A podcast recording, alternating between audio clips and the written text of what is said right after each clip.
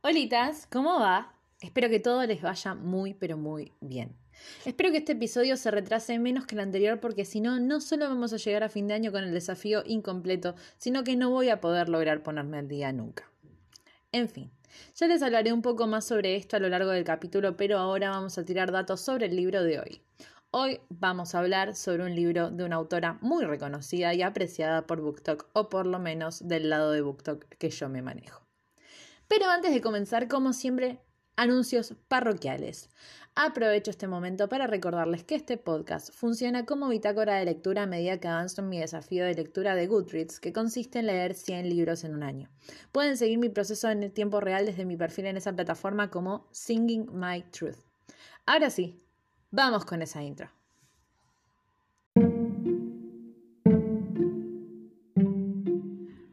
Hola, acompáñenme a abrir este libro y recorramos sus páginas juntos. Bienvenidos a Desafío 100 libros en un año.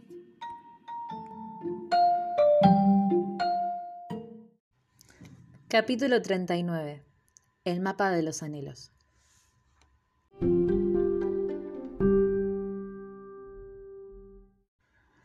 ¿Y si te diesen un mapa para descubrir quién eres, seguirías la ruta marcada hasta el final? Imagina que estás destinada a salvar a tu hermana, pero al final ella muere y la razón de tu existencia se desvanece. Eso es lo que le ocurre a Grace Peterson, la chica que siempre se ha sentido invisible, la que nunca ha salido de Nebraska, la que colecciona palabras y ve pasar los días refugiada en la monotonía.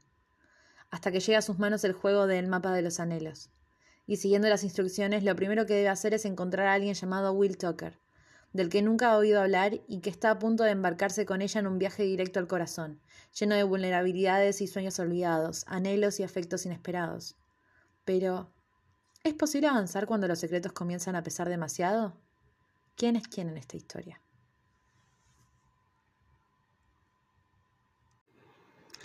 Hola a todos, mi queridísimo público imaginario. Hoy vamos a reseñar un libro escrito por la famosísima Alice Kellen. Es el primer y único libro que leí de ella de momento, pero debo decir que no me defraudó. Una vez más, como tantas otras veces en la historia de este podcast, tomé la decisión de leer esta historia basándome únicamente en que me gustaba la tapa y el título. Y por supuesto que sus apuestas son correctas, y no tenía ni la más pálida idea acerca de qué trataba el libro. Antes de arrancar de lleno con el análisis, quiero hacer un disclaimer. Este libro es pesado, no es un libro fácil. Por el contrario, casi que lo clasificaría como un libro para llorar. En esta historia se tratan temas relacionados a la salud mental y al duelo, por lo que puede que si estás pasando un momento similar o te sentís triggereado por alguna de estas cosas, puede que esta lectura no sea la ideal para vos. Así que en ese caso te invito a que te des una vuelta por otros capítulos de este tan simpático podcast y encuentres una nueva lectura que esté hecha a tu medida. Siempre que sea necesario, te vas a encontrar con este tipo de aviso para que no caigas en un libro que te haga mal. Ahora sí, habiendo dicho esto, es el momento de que hablemos sobre el mapa de los anhelos. El mapa de los anhelos es uno de esos libros que uno debe abrir sabiendo que va a ser un buen llanto. Si estás buscando felicidad o inspiración positiva, puede que este no sea el libro indicado para eso. Es uno de esos libros que te hacen replantear el mundo, que te enfrentan con las sombras de la vida en la que vivimos y que te dejan con una sonrisa agridulce al final. Espero que nadie se ofenda por esto que voy a decir a continuación, pero perteneciendo a la generación lectora a la que pertenezco, la sensación que esta lectura me produjo fue muy similar a la de algún libro de John Green no necesariamente porque se parezca a su tipo de escritura, pero el mood en el que me setió el libro me llevó a ese recuerdo.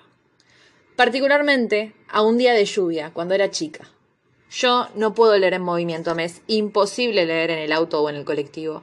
Pero hubo una madrugada, a mis 19 años, donde cerrar el libro se me hacía completamente imposible, y que a pesar del mareo decidí leer en el bondi. Me acuerdo particularmente de que no podía dejar de llorar y que por primera vez en mi vida no me importó lo que otros me vieran en ese estado. Necesitaba seguir leyendo. Esa sensación que John Green me regaló hace casi 10 años es la misma que reviví con este libro. Una sensación de conexión conmigo misma, con mis emociones, donde el llanto era protagonista, pero era ese tipo de llanto que transforma. Si están conmigo en este podcast desde hace algún tiempo, sabrán que es muy común que repita que los mejores libros son aquellos que al final nos transformaron esos que no nos permiten ser ajenos a su existencia.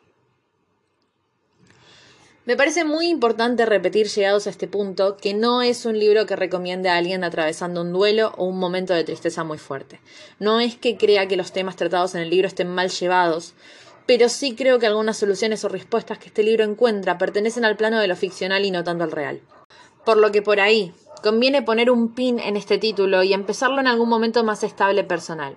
Si son como yo, por lo menos, lo que pasa en un libro, si estoy muy involucrada en la historia, puede cambiar mi estado de ánimo por más tiempo del que me gustaría admitir. Continuamos. Grace, en mi opinión, es uno de esos personajes principales con los que en principio cuesta empatizar. Ya desde la sinopsis entendemos que la situación personal en la que se encuentra es muy difícil, pero hay cierto abandono de parte del personaje. Es como que abrazó el dolor de su realidad y se convenció de que es lo único a lo que puede aspirar. Habiendo dicho eso, quiero decir que también es un personaje tridimensional. Tiene detalles personales muy específicos que la vuelven una persona creíble. Por lo menos a mí en un montón de cosas me recordó a personas de mi propia vida. El escenario a su alrededor resulta tan deprimente como la situación que atraviesa.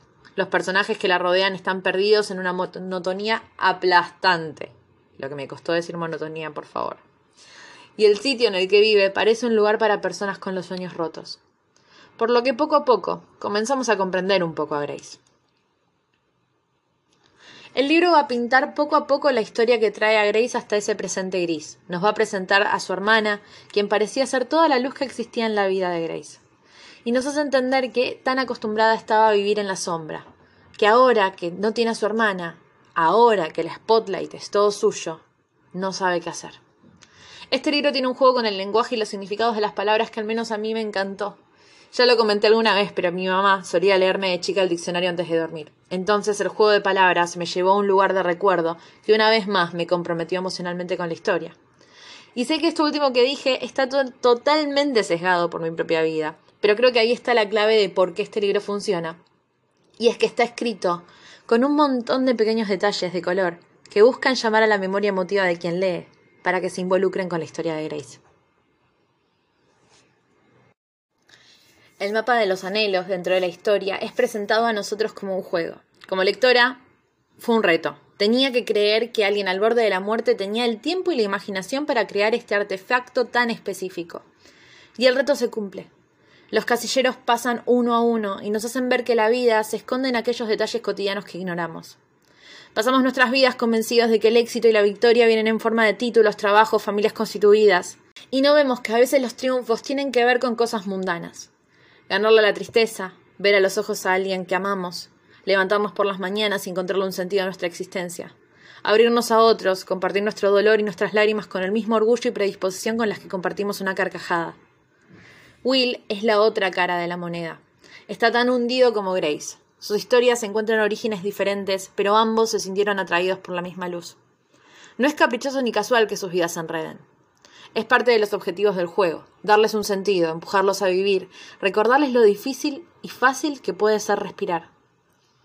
Con la mención de Will aparecen para mí esos aspectos más cinematográficos de la historia, los lugares comunes de este tipo de novelas, el prototipo de chico misterioso y de pasado oculto. ¿Es esto malo? Como siempre digo, no. No creo que sea necesariamente malo. Al fin y al cabo ya todo está escrito, ¿no? Es imposible que eventualmente las historias no se repitan por partes. Lo importante es en dónde desembocan esas similitudes y si nos llevan a un nuevo destino. Y creo que en este caso lo hacen. El mapa de los anhelos es una historia de amor, de amor por uno mismo, de amor por la familia, de amor romántico y de amor por aquellos que ya no están más. Es un viaje, el recorrido ficticio que todos habríamos deseado tras la pérdida de alguien. Es un cierre con monio, una bajada de telón con una ovación de pie. La palabra que se me viene a la cabeza es closure, un cierre, una esperanza tras el dolor de un duelo. Es por eso que no lo recomiendo para alguien en un momento triste, porque si bien resulta esperanzador, es una esperanza hecha de burbujas, tan efímera y momentánea. Porque por más que lo deseemos, ese tipo de desenlace solo existe en la página final de un libro. Esta historia funciona porque existe un pacto de lectura. Si uno está sufriendo y lee esto, creo yo, va a mirar su vida y esperar que ocurra lo imposible, porque las reglas del mundo real no tienen comparación con las reglas que regulan el mundo de Grace. Quisiera desmenuzar un montón de partes, pero me es imposible hacerlo sin hacer grandes spoilers. Así que pasemos a la conclusión de este episodio. 5 de 5 estrellas para este libro que me interpeló tanto. Creo que queda clarísimo que es un libro que disfruté mucho y que recomiendo. A la vez, algo que me pasa es que la vara me quedó tan alta que tengo mucho miedo de leer otros libros de esta autora y salir decepcionada. Si ya leyeron este libro y les gustó, les recomiendo muchísimo Te espero en el fin del mundo. Por algún motivo todo el tiempo sentí ahí unas vibes similares en los universos e historias. Recomendaciones. Arrancarlo con una caja de pañuelos cerca y un anotador para escribir algunas citas preciosas que tiene esta historia. Y sobre todo, arrancarlo con tiempo, porque les juro que les va a costar muchísimo cerrarlo. Siento que esta recomendación me produce el mismo tipo de responsabilidad que me produjo cuando hablé de la biblioteca de la medianoche. Las historias que encuentran su trama en la salud mental son bienvenidas, pero peligrosas si la persona está demasiado permeable. Así que seamos responsables, atravesemos lecturas que estemos en condiciones de enfrentar.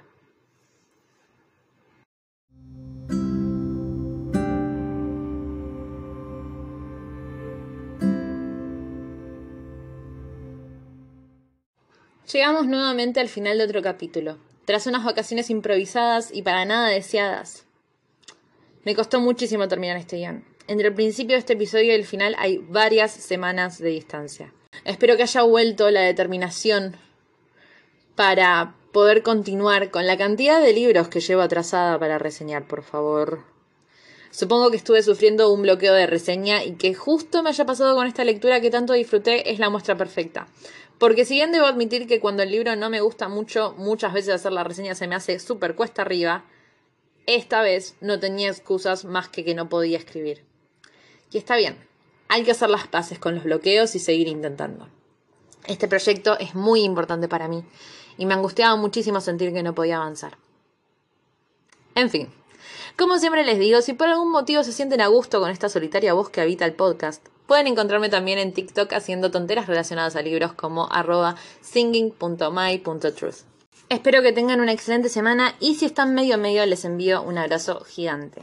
Eso es todo por hoy, mi adoradísimo público imaginario. Será hasta la próxima reseña. Chao, chao.